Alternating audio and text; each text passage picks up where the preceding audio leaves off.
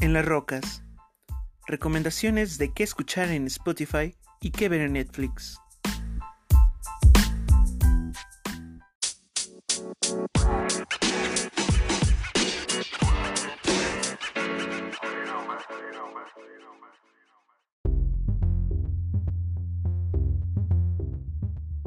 Hace un mes contraté YouTube Premium porque vi que su catálogo contenía la película Museo, hecha en 2018 por Alonso Ruiz Palacio, película que quise ver en el cineforo, pero que se vio desplazada por Roma de Cuarón. Ofrecen el primer mes gratis y después hay paquetes de 69 pesos mensuales si eres estudiante o 110 pesos para cualquier hijo de vecino. Pero, ¿realmente conviene contratar este servicio premium? Me voy primero del lado de las contras. El contenido exclusivo es muy limitado, se limita a las producciones originales de YouTube y también muy poco variado.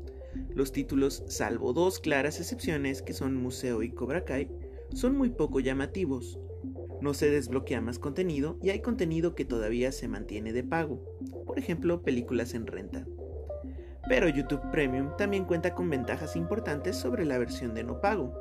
El principal es que se evaden totalmente los molestos comerciales que caen por manada antes, durante y después de reproducir cualquier video.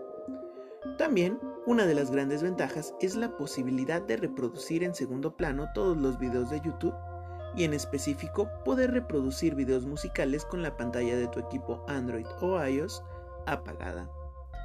Bueno, Después de esta breve introducción a la versión de paga de una de las aplicaciones favoritas de la segunda década del siglo XXI, hablaré de la serie más llamativa con la que cuenta YouTube Premium, Cobra Kai.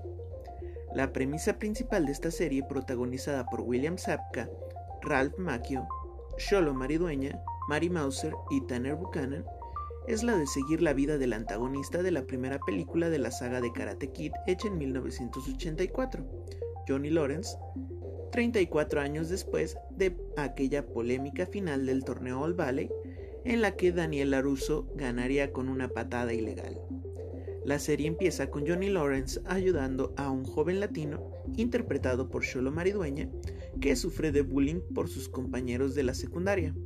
Por estas acciones, Johnny termina en la cárcel, pero al salir después de que su padrastro paga la fianza, Miguel, el joven latino que era atacado, lo busca para que lo enseñe el camino del puño, técnicas de karate que Johnny dominaba.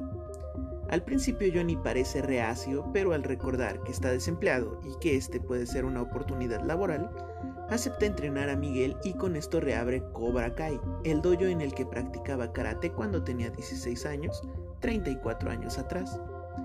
Visualmente la serie es muy entretenida, las coreografías de las peleas están muy bien realizadas y que tenga flashbacks a la película de la saga agasajan al aficionado a estas icónicas películas de la cultura pop ochentera y alimentan la melancolía por aquella época que parece ahora tan lejana. Esto y ahondar en la relación entre el pupilo de John Chris y Danny LaRusso, pupilo del señor Miyagi, forman una historia fuerte y muy entretenida. De esta serie van dos temporadas de 10 episodios cada una y cada episodio dura aproximadamente media hora, por lo que es una serie que se puede saborear muy rápidamente y que te deja con ganas de más.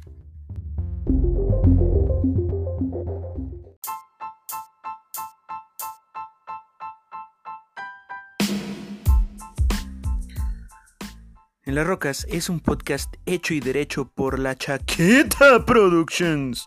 ¡Vámonos, camarón Pompeya!